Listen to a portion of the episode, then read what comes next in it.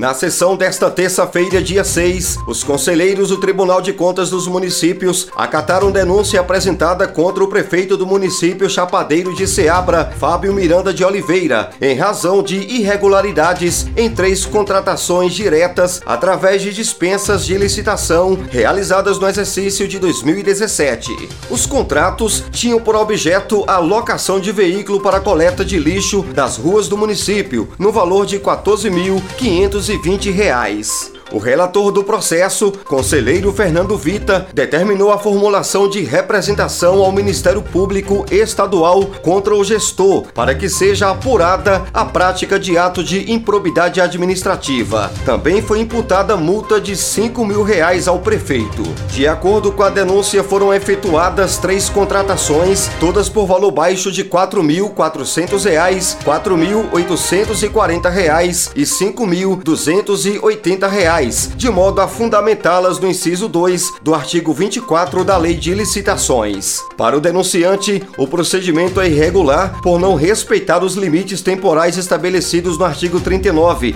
restando configurado no seu entendimento o fracionamento irregular da despesa tendente a fugir da obrigação de licitar. Para o conselheiro relator, cabe ao administrador público planejar adequadamente os procedimentos licitatórios, prevendo a possibilidade de dispensa ou inegibilidade de licitação, desde que observados os requisitos legais. Ressaltou que a obrigatoriedade da realização de licitação assegura a igualdade de oportunidades e a possibilidade de escolha mais vantajosa para o poder público. Neste contexto, não há como deixar de reconhecer a existência de irregularidades em afronta aos princípios constitucionais, notadamente o da legalidade, finalizou o conselheiro. O Ministério Público de Contas, representado pelo procurador Danilo Diamantino Gomes, opinou pela procedência da denúncia com a devida aplicação de multa.